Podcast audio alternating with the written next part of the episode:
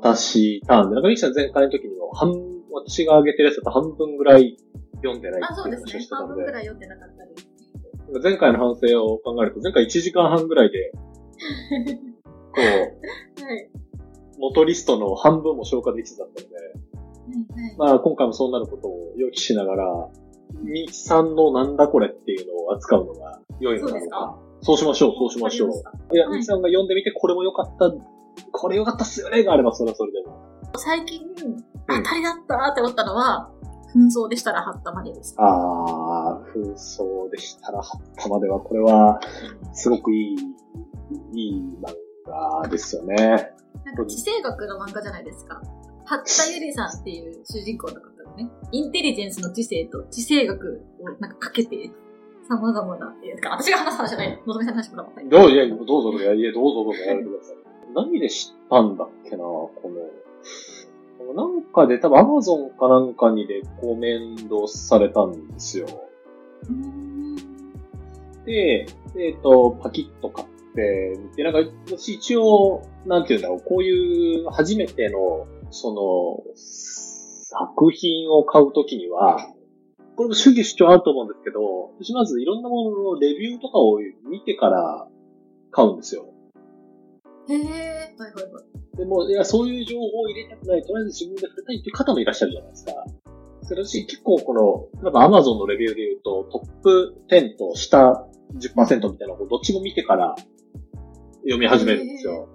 はいはい。でそういうことがまあ多くて、うんこの紛争でしたら貼ったまでって結構、なんですか、どっちもあるなと思ってたんですよ。めっちゃいい感じのなんか面白かったですっていうものもあれば、なんか、いや、なんかこう、一個一個は面白いんだけど、なんかうんちくがなんかやたらと長えなとか、題材はいいのに、うんなんかストーリーがみたいな、へえなんか結構生きてなるほど、そうなんだ、そうなんだって。でも読んでみると私はすごく、なんか、こう、なるほど、そういう風に物事を見るんだっていうのを楽しく学べる何か、いい、すごくいい漫画だなっていうのをうんうんうん。見たんですね。で、ミキさん言ってくださったみたいに、テーマは、その地政学、地政学って、例えばなんか、よく言われる、アメリカと中国の関係性を考えたときに、日本っていうのはそのアメリカの、なんていうんですか、そのフロントラインというか、最前線、中国との間のこの干渉剤になってますみたいな話とか、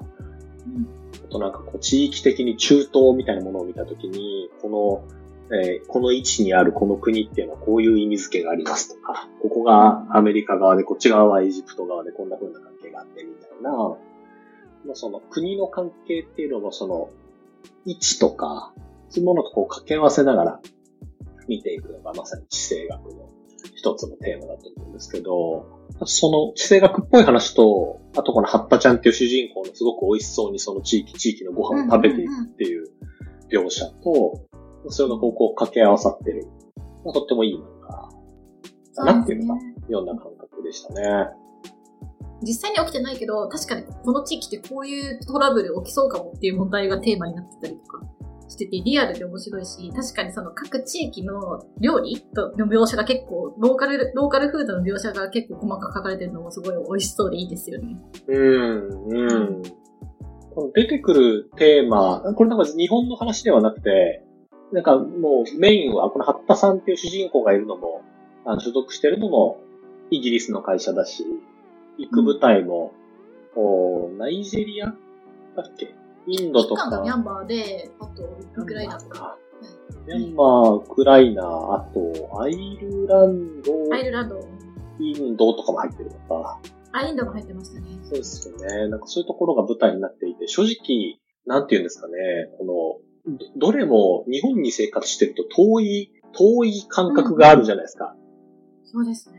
やっぱこう島国に生きている、たただこの島国で何とかやっていくと、地政学って概念あんまりなない、いや、なな私も全然知らなかったです。はい。ね、なんか薄くなりがちなので、なんかすごく、なんかない。多分本当は多分日本も考考えてたんだと思うんですよ。太平洋戦争の時とか、ここを取ると、このアメリカとの関係がこうなるはずで、とか、ドイツがこうだから日本はここを抑えとかなきゃいけなくてとかやってたはずだと思うんですけど、うんこうこういう時代になると、あんまりそういうこと考えることなかったので、多分読むとね、また世界線が違って見えるというか、すごくいいテーそうマだなんですよなっていう。ね。はい。感じがしました国際ニね。ュースが身近に感じられるし、なんか私あんまり歴史を捉えるの苦手っていうか、歴史って場所と時間とと問題とっていうのがなんか全部3つの観点が同時に動いていくから、どっか固定してくれよみたいな気持ちがすごいあって、把握が難しいんですけど、ストーリーになってて、あ、こういう問題だと、このパブでバイトしてるこの少年がこういう被害に遭うんだみたいな、わかりやすくていいです。ねえ、この書いてる方、調べるの超大変じゃないかなって、毎本回。当にそうだと思うんですよ。本当に600円とかでいいんですか？みたいなことになる漫画ですよね。ね、これね。これを読んでから、いろんな、こう、本も読むようになって、イギリスの中にも出てきた、あの、チャブっていう表現があったと思うんですけど、なんかイギリスの、その身分社会における、本当に公共住宅に住んでる、こう、だらっとした服着た若者みたいなことを揶揄揶揄したチャブっていう表現があったと思うんですけど、なんかあれを取り上げた、か海外のジャーナリストの本を読んでみたり、内モンゴル？あの、だから中国の内モンゴル自治区っていう、まあ、モンゴルとの国境あたりにある自治区があるんですけど、そこを取り上げた、なんか新書みたいなのを読んでみたり、そう見ると本当になんていうんですか、こう、よく言う、中国が頑張っていて、インドとなんちゃらでアメリカがこうでみたいなやつよりもっとこう、なんですか、解像度が上がる感じがして、本当にいろんな、なんていうんだろう、きっかけをくれた、いい、いい、ストーリーも楽しいし、勉強にもなるっていう、うんうんうんとってもいい漫画だなって感じがしますね。すね。なんかその、私は本当に歴史を把握するのが苦手だから、のぞみさんほどの深掘りはできなくて、マジでキャラ読みしてて、はい。紛争でしたら、ハッタまでもちろんお役立ち漫画であるんですけど、キャラが普通にいいじゃないですか。ハッタさんってすごい独特で、はい。眉で特殊な、なんか特殊な服装をしてて、すごい、うんすごい尖ったキャラで、みたいな。なんかそういう人が、なんかかバリバリ仕事して、バンバン敵を直しながら、な倒す様を痛快に感じながら、ついでにちょっと歴史を楽しむみたいな感じがで楽しめるので、はい。私の場合はいいなって思ってます。なんか作者の性癖が出まくってますよね、キャラに。ハッタさん、すげえ妹好きなんですよね。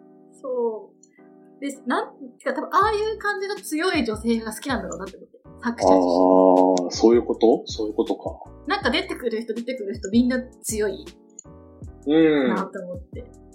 なんかエッチを感じましたね。はい。大学のルームメイト、大学の時のルームメイトのあの、あれがウクライナ人ウクライナの女性なんですよね。確かにあの人も強い女性ですけどね。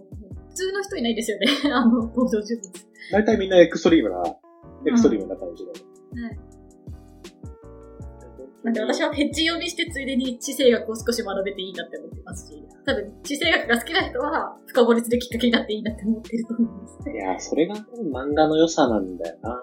自然に入ってるみたいなのが、勉強してる気にならないけど、なんか自然に、なんかこう、脳みその中のこういろんな単語と単語の間のつながりを作るネットワークみたいなのがあるじゃないですか。はいはい。その時に例えば、これを読む前と読んだ後って別にし真剣に、こう、勉強しようとしなかろうと、ウクライナっていう単語が出てきた時に連想するものがもっと豊かになるじゃないですか。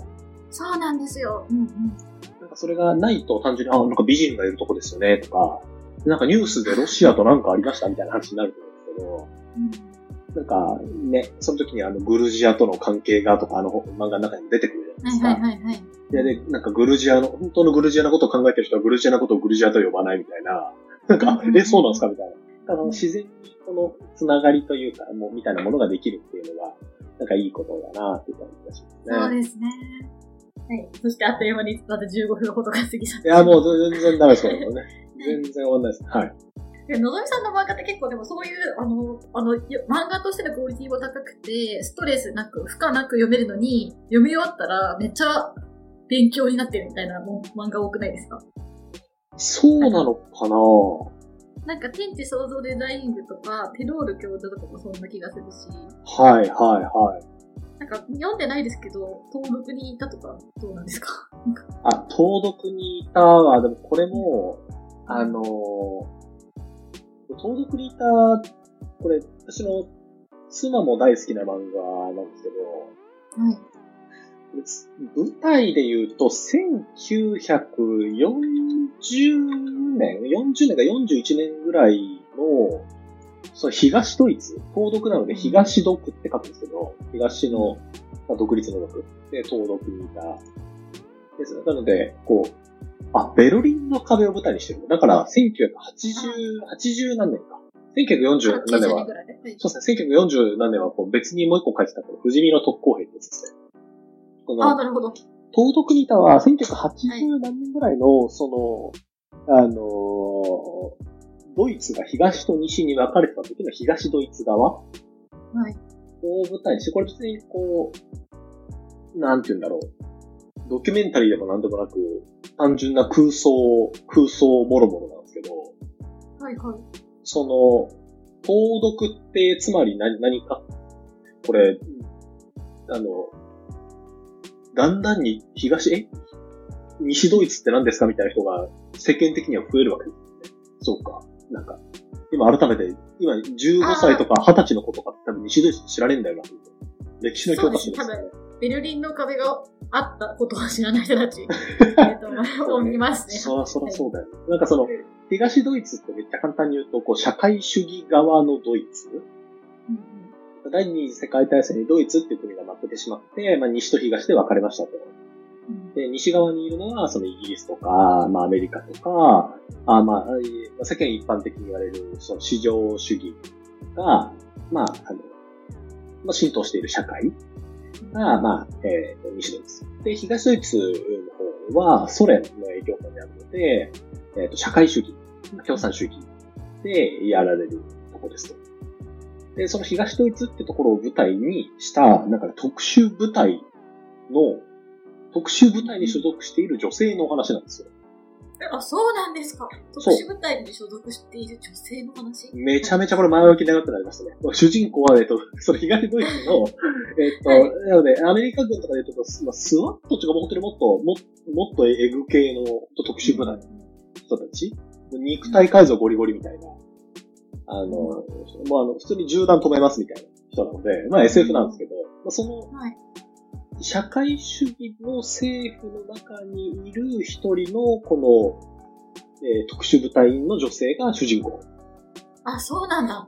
そんな話だったんだ。そんな話です。そんな話です。で、さっきの、えっと、紛争でしたら、はったまでと同じように、えっと、ちょっとこう、グルメ要素が入っていて、この人すごく蜂蜜が好きです。おう可愛らしいんです。すごい可愛らしいんですよ。でずっとこう、なんか、食べてるんですけど。で、その人、まあ、特殊部隊にいるので、もうバリ、バリバリなわけですよ。ですよね。頭も良くて強いみたいな。そうそう、まさにまさに。何でもできちゃうんですけど、その、ちょっと近くにある、その、日系移民のユキロウっていう男の子が、その、やってる本屋さんにたまに行って、そのユキロウのことちょっと好きなんですよ。で、まあ、っていうじょ状態ですと。で、ちょっと、ここからね、あの、ネタバレになるので、ミキさんちょっとこれから読むときには気をつけてほしいんですけど、あの、でも、いはい。一巻でネタバレするのでは、まあいいか。はいその、ゆきろうくんって、東ドイツの中にいる秘密結社の親玉なんですよ。あ そうなんですか？はい。そう。古本屋を営むちょっと優しそうな高青年なんですけど、ゆきろそう。ゆきろうくんは日本から、日本人ですと。で、日本、あ日本人というか日本にルーツを持つゆきろうくんなんですけど、社会主義なんてダメだと思ってるんですよ。もう、西ドイツっていう、こう、優れた、こう、市場、というか、こう、経経済的に豊かな国があって、東ドイツなんてこんな貧しいところでやってる場合じゃないと。で、東ドイツを解放したいと思ってるっていう秘密結社のリーダーがユキロウなんそういうですね。秘密です。なるほど。じゃあ、悪の組織とかではないんです。まあでも、その、この主人公の人からしたら悪の組織なんですよ。あそっか。だから日本でいうところの、今今のこの現代日本で、よし、こんなところ政府をこの駆逐して社会主義に戻るのじゃーって言ったら、それは何という人が評価するかで言うとなんか悪だなと思いそうな気がするじゃないですか。確かに確かに。そっかそっか。まあ、みたいな、この関係性がある中での、うんもろもろみたいなお話なんですけど、へえ。あ、面白そう。私たちが今普通だって思ってるものを悪だって思ってる人のが主人公の話なんですね。イエス。でう、んその、例えばその、どっちが善か悪かわかんないみたいなものっていろんな構図であると思うんですよ。その、例えば風の谷のナウシカも一部そういうところがあるし、もうちょっとこう、ボーイッシュになるとガンダムとか、えーっと、そういうものもその、どっちが善だ、どっちが悪だみたいなのがわからないっていう話はまああるわけなんですけど、この盗読にいたの面白いところって、結局ベルリンの壁は崩壊するんですよ。はいってことは結局東ドイツってなくなっちゃうんですよ。歴史的にね。で、そこに至るっていう、なんとなくゴールが分かっている、このゴールが分かっているミステリーと SF が混ざったものを読んでるような気持ちなんですよ。あー、なるほどな。例えば、推理、推理小説的なものが2つあるとして、片方は誰が犯人か分かりません。で、だんだん読んでいって、最後の最後に犯人はこの人ですって分かるっていうミステリーの読み方もあれば、うん。古畑任三郎とかって、もう最初に犯人分かってるじゃないですか。こいつ犯人なんだって分かっていて、で、古畑がそれを少ない手がかりで追い詰めていくっていうことが、こう、醍醐味なわけじゃないですか。はいはいはい。だから、うんなんですか、ガンダムとかって結局どっちが勝つか、まあもちろんあの、主人公勝つんだろうなって分かっ思いながらも、数勢としては分かんないわけですよ。けど、この漫画って、基本的にこの主人公が属している東ドイツって必ずなくなることが分かってるうん。わけですよね。だから、古畑任三郎型なんですよ。うんうんこの盗読のこの人たちって、結局、結局意味なくなってしまうっていう中で、でもこの主人公の子は、その雪王の秘密結社をなんとか止めねばならぬ。なぜならば我々のこの政府体制を守るためにと思って頑張ってる。うん。でもなくなっちゃうのになーみたいなことを思いながら本は、私が読むわけですけど、なんか、いい古畑任三郎型のミステリー私すごい好きなんで。え SF 感と、そのほっこりする蜂蜜大好き主人公と、その、うんなんですか、なえーの答えが分かっている謎解きというか、えー進行みたいなので、こう合わせて楽しく読んでいくっていうのが、このなるほど本だったですね。面白そう。なんか知ってる、答えが分かってる方ミステリーって、その知ってるつもりだったことが、意外と知らなかったなってことに気づかせてくれたりもするから、いいですよ。いや、盗読にいた、これはとてもいい、いい、えー読んでみよう。いいですね。歴史が苦手な私でもできるか分かんないけど、物語の力を借りて。いや、あの、と盗読はシンプルに多分大 大丈夫。大丈夫ですかあ、東ドイでもなんか時も、時もテーマも固定されてますもんね。ツ、そうです、もうあの、19そうそう。ベルリンの壁崩壊直前の東ドイツですもんね。あの、比較的近いし、多分、あの、なんて言うんだろう、あの、音嫁語りが読めてこれが読めないことはないはず。あ、オッケーです。よかったよかった。いいですよ。試し読き、試し読みも確かできたはず。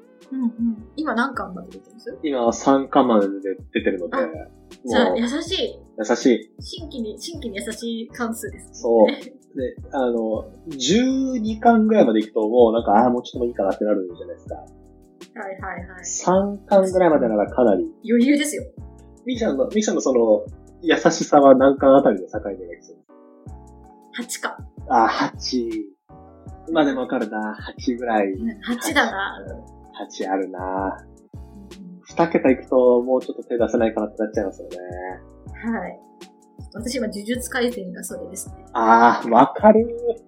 うん。も う無理だって思ってすげえ、す。すげえリコメント出てき出てきて、なんか何なのかなって思うけど、なんか、カッコ19とか出てくると、うわもう無理無理無理無うわーってうんなるんですよ。理。もう追いつけないわってなっちゃうんですよね。うんわかるわー。